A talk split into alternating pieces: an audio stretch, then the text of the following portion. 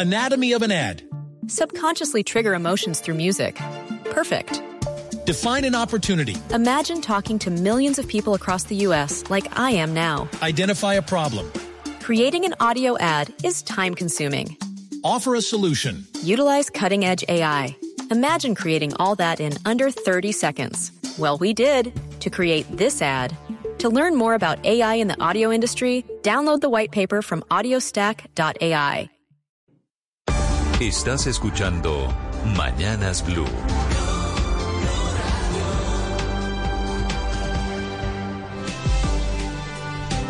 Ocho de la mañana, 57 minutos. Se está creciendo, Felipe, la lista de los tumbados en la pirámide del señor Rocha. Este tema del señor Rocha, que recogía plata de manera un poquito informal, Felipe, para supuestamente hacer una inversión en ganado, se ha convertido en la comidilla, pero es un negocio gigante porque la tumbada es gigante. Esto es especialmente o exclusivamente en familias muy reconocidas del estrato 6 en Bogotá. Sí, la verdad es que el negocio era supuestamente para engordar ganado. y, eh, recordemos que Rocha, pues es el dueño con su mamá de la, de la ganadería Churiviejo. Por eso tal vez pues se estaba hablando de ganado y tal, pero por supuesto estaba dando unos supuestos intereses entre el 35 y el 40%. Y entonces sí le sorprende a uno, Néstor, que las personas, porque la gran mayoría, bien lo dice usted, eran de estrato 6, profesionales, con máster, con doctorados, ¿a qué horas pensaron que un negocio de engorde de ganado podía dar el 40%, Néstor? Felipe, tenían un chat y lo que tengo entendido Varios. Es que él el señor Rocha, ¿no? el señor Rocha ponía fotografías y decía, estas son las vaquitas que compramos y era carreta. No No, había compraba vacas. vacas y usted tiene razón, Felipe, yo me he hecho la pregunta una y otra vez. Es decir, que el señor Murcia Guzmán, el de DMG, hace no sé cuánto, 15 años, 10 a 12, 14 años, haya tumbado a unos incautos ofreciendo, bueno, a muchos, ofreciendo intereses desmedidos. Usted Sí. dice, ¿esa lección no la aprendimos? Pero, Néstor, es que si familias No, y mañana- además que estas Usted mañana llegan y le dicen que le dan el 35 o 40% a yo no sé cuánto tiempo, tres meses, trimestre anticipado, seis meses, lo que usted quiera. Uno dice, "Mm, de eso tan bueno no de dan". eso Es tan que- bueno no dan tanto. Claro, Era- es era muy increíble que parecido. hayan caído en eso, Néstor. Por eso digo, Felipe, muy parecido a una pirámide. Está Así es. comenzando Gente supuestamente investigación. tan educada, ¿no, Néstor? Es decir, gente pues que estudió en el No, agrocolombiano, en los Gente Andes. divinamente. ah, sí, divinamente, polistas Gente muchos. regia. Pero ¿sabe cuál es uno de los problemas que tiene el señor Rocha, a quien yo no conozco porque yo no, no, no, no sé ni de toros, ni de ganadería, ni pertenezco a ese estrato? Y es que la representante legal de esta empresa captadora, porque era un negocio, de- no sé si empresa o no, lo que fuera, es su mamá, una mujer de edad. Felipe, súmele a, a la noticia ya de por sí escandalosa que hay no sé cuántas, 300, 400 familias Mm. o personas que cayeron en el tumbe. Súmele que también en la familia Rocha están apareciendo unas grietas para responder por la mucha plata que se perdió. En segundos, el representante de las víctimas, Camila Carvajal. Sí, señor Néstor Felipe, ustedes tienen razón. Esta historia, para que la entiendan los oyentes, nos obliga a devolvernos hasta el 3 de marzo. Ese es el día en el que en el famoso chat de WhatsApp comienzan los problemas para Felipe Rocha Medina, un joven empresario que había prometido a muy reconocidos empresarios personas del mundo del espectáculo, economistas, joyeros, emprendedores y hasta modelos un negocio muy rentable. Les prometía comprar ganado cebú para engordarlo, para venderlo y que a cambio iban a tener una rentabilidad del 30 o del 40% del valor invertido. Pues resulta, Néstor, que en esta historia el protagonista es el joven empresario Felipe Rocha Medina, pero aparecen nombres o mejor, apellidos muy reconocidos en la vida pública. Le hablo de apellidos como Santos, Bochel, Clean, Acuña y la lista sigue porque este listado de víctimas está creciendo. De manera preliminar se habla de 80 estafados, pero le insisto que con el paso de los días está aumentando ese número. A los que les habrían captado les embolataron 70 mil millones de pesos, todas familias adineradas y de empresarios o del mundo del espectáculo en Bogotá en la mayoría de los casos. Por ahora de manera oficial se habla de 80 a 82 inversionistas estafados. Lo curioso es que quienes invirtieron aquí su plata, esos 70 mil millones de pesos en total, pues tienen todos formaciones en los colegios y universidades de Colombia más prestigiosos. Incluso en temas de economía pasaron por Harvard y por facultades en Boston.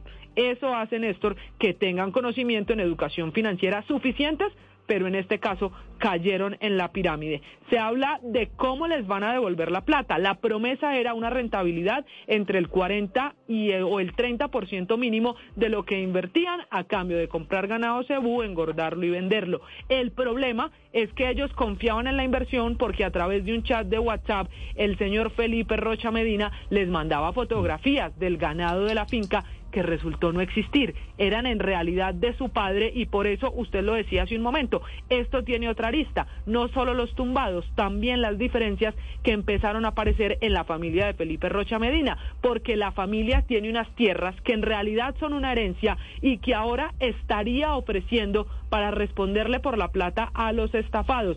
El problema es que no son solo del padre del señor Felipe Rocha Medina, sino de otros herederos que dicen no nos metan en este tumbe que tiene literalmente revolcado y en alerta al jet set colombiano. Sí, esa es parte de la descripción, Camila. Gracias. Representa a las víctimas el abogado, el penalista Fabio Umar. Doctor Umar, buenos días. Néstor, muy buenos días para usted, por supuesto sus compañeros, a Felipe, a todos. ¿Cómo están? ¿Cuántas personas fueron cayeron en la en la estafa de la del cana, del ganado de Levante que no fue, doctor Umar? Néstor, esa pregunta la respondí antes con algún grado de certeza y de seguridad más o menos sobre las 60, 80 personas. Ya hoy en día yo no, no sería capaz de responderle con precisión eso. Y la razón es una sola, eh, que va a resultar casi que jocosa, si no es porque es dolorosísima. Ya no hay una sola reunión eh, social, académica, encuentro casual en el que uno no se tope con personas que le digan o soy víctima o tengo un conocido que es víctima. Yo le quiero decir que desde que explotó este escándalo mediáticamente hablando, eh, calculamos en mi oficina sobre las 60, 80 personas. Hoy me atrevería a decir que puede, yo no sé si doblar esa cifra, no, no sabría con precisión. Y el único que sabe es eh, quien cometió estas, eh, estas irregularidades. Realmente hay gente que por vergüenza no quiere decir, hay gente que porque pues, le da pena, se incomoda reconocer que invirtió en esto pero el número es creciente, el número es creciente. Y no será, y no será impresionante. Doctor, y no será, doctor Fabio, que también está pasando simultáneamente otra cosa, y es que hay mucha gente que no se va a declarar tumbada porque esa plata no estaba declarada.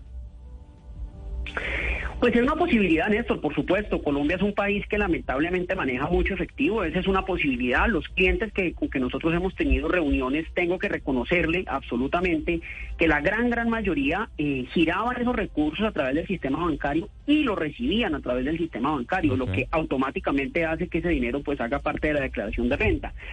Su hipótesis es perfectamente plausible. Es perfectamente plausible que haya gente que no quiere pelear eso porque no la tenía declarada y, bueno, otras hipótesis que uno puede también barajar, pero, pero en términos generales esto pues es una cosa de una magnitud bien impresionante. Doctor Umar, si no son 60 o 70, como decía su cálculo inicial, sino 300, de pronto tampoco estamos hablando de 70 mil millones, sino de más. Sí, señor. Sin duda alguna, sin duda alguna. ¿Y ustedes tienen alguna... Los números son aterradores. Usted quiero decir, como representante de las víctimas, ¿tiene alguna esperanza de recoger de salvar algo de la plata que se perdió? Sin duda, sin duda, esto, eh, digamos, hay que decirlo con mucho dolor, pero también pues con eh, absoluto profesionalismo. Vamos a presentar las denuncias penales. El día de ayer ya suscribí nuevos contratos con nuevas víctimas que quieren ya acudir a, a la jurisdicción penal. Las razones que dieron un compás de espera que consideramos razonable a ver si este señor o sus abogados aparecían con una propuesta sensata. Nunca llegó la tal propuesta. eh, es un poco, digamos, iluso pensar que uno recupera el 100% de la inversión más los intereses, por supuesto, pero sí creemos que se debe intentar recuperar, creemos que se puede recuperar algo importante. Eh, la vía penal, a mi juicio, pues es la más expedita. Hay otras, por supuesto, pero a mi juicio es la más expedita.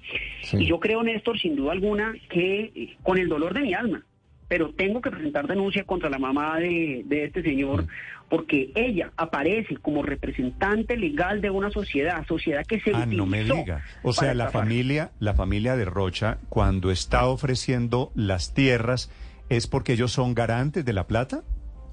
Sí, señor. ¿Y, y solo la mamá de él? Eh, hasta los documentos que hemos podido estudiar anoche, sí. Sí, Usted solo ha- la mamá de él, que figura como representante legal suplente de una sociedad que, insisto, se utilizó como un mecanismo fraudulento, como un instrumento para defraudar la confianza del público y los inversionistas. Anatomy of an ad. Subconsciously trigger emotions through music. Perfect. Define an opportunity. Imagine talking to millions of people across the U.S. like I am now. Identify a problem. Creating an audio ad is time consuming. Offer a solution. Utilize cutting edge AI. Imagine creating all that in under 30 seconds. Well, we did to create this ad. To learn more about AI in the audio industry, download the white paper from audiostack.ai. Y permítame aquí, eh, habiendo oído, por supuesto, con mucha atención a, Felipe, que es un gran jurista, eh, en estos casos no se ofrecieron esas exorbitantes eh, ganancias o réditos, no, todo lo contrario. Eh, los réditos que durante muchos años ofreció este señor fueron réditos bastante, bastante aproximados a los que el mercado del ganado en Colombia puede dar, que puede oscilar entre un 2 y un 3%, habiendo algunas variables, por supuesto. Eh, Sí. Eso era si parte de la pero, seguridad. pero, doctor Fabio, perdóneme, si eran eh, intereses relativamente módicos, ¿por qué metían la plata en una inversión tan incierta, tan frágil? No, Néstor, es que yo no creo que la inversión de la ganadería sea incierta y frágil. Colombia es un país con una infinita vocación No, lo que- agropecuaria. no, tiene- no, pero lo que es incierto y frágil no es la ganadería, es que ese era el señor Felipe Rocha. No, es que no comparto esa afirmación, porque mire, mi- mire usted, Néstor, que si una persona cuyos abuelos, cuyos padres, él mismo se crió entre ganado, tiene el know-how, tiene las fincas públicamente conocidas como fincas ganaderas, fincas que sí existieron, Sí. Por supuesto, y ofrece un negocio que da unas rentabilidades cercanas, aproximadas a los que el mercado da, pues es una inversión que a alguna gente le interesa. Puede que a alguien le parezca desquiciado apostarle a las vacas, perfecto, no pasa nada, ahí están los CDTs, ahí están los apartamentos. Pero es que él nunca ofreció las rentabilidades fantásticas del 50 y 60%, jamás. Fue al final, en las últimas semanas, digo, cuando ya desesperado empezó a ofrecer eh, unos rendimientos extraordinarios, fuera de lo común. Y ahí algunos amigos que él estaba intentando enganchar prendieron las alarmas y dijeron, no es habitual este tipo de rendimientos, aquí está pasando algo, sucedieron los impagos, alcanzaron a este señor, lo hicieron confesar prácticamente que realmente no había inversión y que no hubo durante muchísimos años. Sí. Doctor Fabio. No, no estamos ¿qué aquí en el delitos- escenario pues de, de, de, de- de unos intereses así de MG Sí. y eso no, para nada. Ok. ¿Qué delitos, doctor Fabio? Porque usted dice con mucho pesar, pero voy a tener que presentar denuncia penal contra la señora, la mamá de este señor Rocha. ¿Qué delitos eh, podrían haber cometido? Eh, digamos que ahí hay un, eh, una mirada de delitos. Usted, Felipe, pues que maneja el Código Penal con solvencia, entenderá que hay estafa, enriquecimiento ilícito, captación habitual de dinero, el delito que se creó con ocasión de MG, que es el no reintegro del dinero eh, ilegalmente captado. Eh, hay un sinnúmero, Uy. sinnúmero de falsedades que se cometieron porque los chats dicen que hay rendimientos, los correos electrónicos dicen que hay rendimientos, que pues Sí. resulta que no lo sabían. Eh, y la mamá, pues yo lamento mucho tener que involucrar a la familia en esto, pero si el señor Rocha no responde, pues ¿qué vamos a hacer? Podría ser cuando menos cómplice, cuando menos cómplice. Estamos indagando también si otros miembros de su familia podrían serlo. Sí, pero, pero esto querría decir, eh, doctor Fabio, que independientemente de que logren devolver todo el dinero que captaron ilegalmente, como usted lo acaba de decir por el tipo penal, ¿quedarían incursos en otros delitos adicionales? Eh, a ver, el pago, el pago de los daños causados con ocasión de un delito modulan, limitan, moldean de alguna manera la responsabilidad penal y hay algunos delitos susceptibles de negociarse cuando quiera que la víctima se encuentre resarcido. Hay otros delitos que, sin importar si hay resarcimiento o no, pues deben eh, tramitarse eh, oficiosamente, llamémoslo así. Permítame, pongo un ejemplo un tanto chapucero, pero que nos ilustra. Eh, robarle a alguien un reloj o un esfero, pues si usted le devuelve el reloj o el esfero, parecería que no tiene ningún sentido iniciar una acción penal. En cambio, matar a otra persona, por ejemplo, aún si usted indemniza, eso le servirá para modular la pena, para buscar algunos acuerdos, pero sin duda alguna tendrá que responder. Es algo así en lo que nosotros nos encontramos en este momento. Hay unos delitos que podemos negociar y hay unos delitos que sin duda alguna no, no pues serán oficio de la fiscalía. Insisto, yo espero estar radicando denuncias entre esta y la próxima semana porque pues han venido eh, digamos, diferentes víctimas con diferentes pretensiones, con muchas dudas. Hemos tenido, pues, no sé, unas 15 reuniones, 20 reuniones con múltiples víctimas explicándoles lo bueno, lo malo, qué sigue, qué no sigue y aterrizando las expectativas. ¿Usted cree que no esto todas termina- quieren acudir a la justicia, por supuesto. Doctor, doctor Fabio, Achuri Viejo es una ganadería famosa especialmente por el tema de toros. ¿Usted cree que esto termina en la liquidación de la famosa Achuri Viejo? Probablemente, probablemente, pues digamos uno eh, con el dolor de los taurinos, y yo lo soy, eh, que crecimos con el hierro de Achuri Viejo, uno no puede creer que estas sean las vueltas que da la vida, pero sin duda alguna, sin duda alguna es que la sociedad se utilizó para cometer delitos y la ley es muy clara, Dig- digamos. El fin original con que se, se inició esa sociedad, pues era un fin lícito, eh, ecuánime, tranquilo, acorde a la ley. Y bueno, por el camino se torció y eso tiene unas consecuencias, sin Mm, duda alguna. Doctor sin duda Fabio, alguna. doctor Fabio, estamos hablando, usted dice, de 70 mil millones o más, porque no se conoce todavía el monto final. El señor Rocha, ¿qué hizo ese dinero? ¿Lo sacó de Colombia? ¿Se lo gastó? ¿Lo invirtió? ¿Dónde estaría esa plata? Bueno, eh, siempre que usted monta un esquema piramidal de estos, pues esa plata se esfuma, digamos. Eh, La, cobija, por decirlo de alguna manera, empieza a quedar corta muy pronto. Eh, entonces la plata que usted tiene que pagar no es la que alcanza a recaudar y de esa manera va licuando eh, el capital. Habiendo dicho eso, también tenemos evidencia de la gran vida, de la gran vida que se daba Rocha y su familia. O sea, una vida realmente envidiable, eh, casi, casi que de, de farándula de Hollywood, y pues resulta que eso con plata ajena es muy rico. Claro. Y en esa gran vida estarían los dos apartamentos que tiene en Miami, en la avenida Brickell. ¿Ustedes van detrás de eso? Y si también han hablado ya con la OIAF, que fue de hecho la que ayudó a rescatar parte de la platica, por ejemplo, cuando se reventó el fondo premium por el cual están en la cárcel Tomás Jaramillo y Juan Carlos Ortiz y que también arrastró con Interbolsa. Sí, señora, el día de ayer tuve una reunión a las 10.30 de la mañana con personas que eh, vinculadas a mi oficina de una manera indirecta. Cuando usted dice la gran Solicitud de vida, doctor, doctor Fabio, ¿cuál era la gran vida que se daba este señor? Pues miren, Néstor, nosotros tenemos información de, por ejemplo, unos recorridos fantásticos en moto desde Miami, entiendo que hasta Alaska, eh, quedándose en grandes hoteles, eh, varios meses al año de veraneo en la capital del sol de Estados Unidos, eh, fiestas, clubes, una cosa pues uno y y realmente no hablo no hablo criticando eso ni mucho menos cada quien hace con su dinero lo que quiera lo que no puede pasar es que eso sea eh, a expensas de los ciudadanos que creen en un negocio y pues sale con esto La familia, ¿qué le dice a usted, eh, doctor Umar? Se me cortó un poquito Néstor ahí me repite la pregunta Sí, por que la familia Rocha, ¿qué le dice? Me imagino que usted ha hablado con algunos de ellos, ¿no?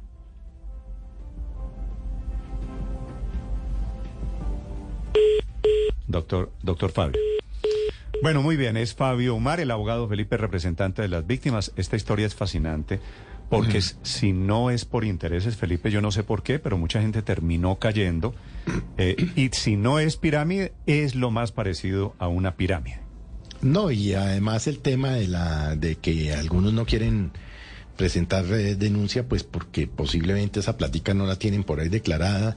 No, es que es la sumatoria de todos los males, ¿no? Pero, pues por supuesto, ¿sabe que voy a decir una barbaridad en esto? A ver, Felipe. le Estoy burros, engordan- burros engordando vacas. Mm. Sí, en esa, sí, yo se la complemento, Felipe, en esa pirámide muchas vacas y mucho burro. Doctor Fabio, ¿me escucha? Sí señor qué pena la interrupción Doctor Fabio, le preguntaba si usted tiene interlocución, si usted habla con alguien de la familia Rocha.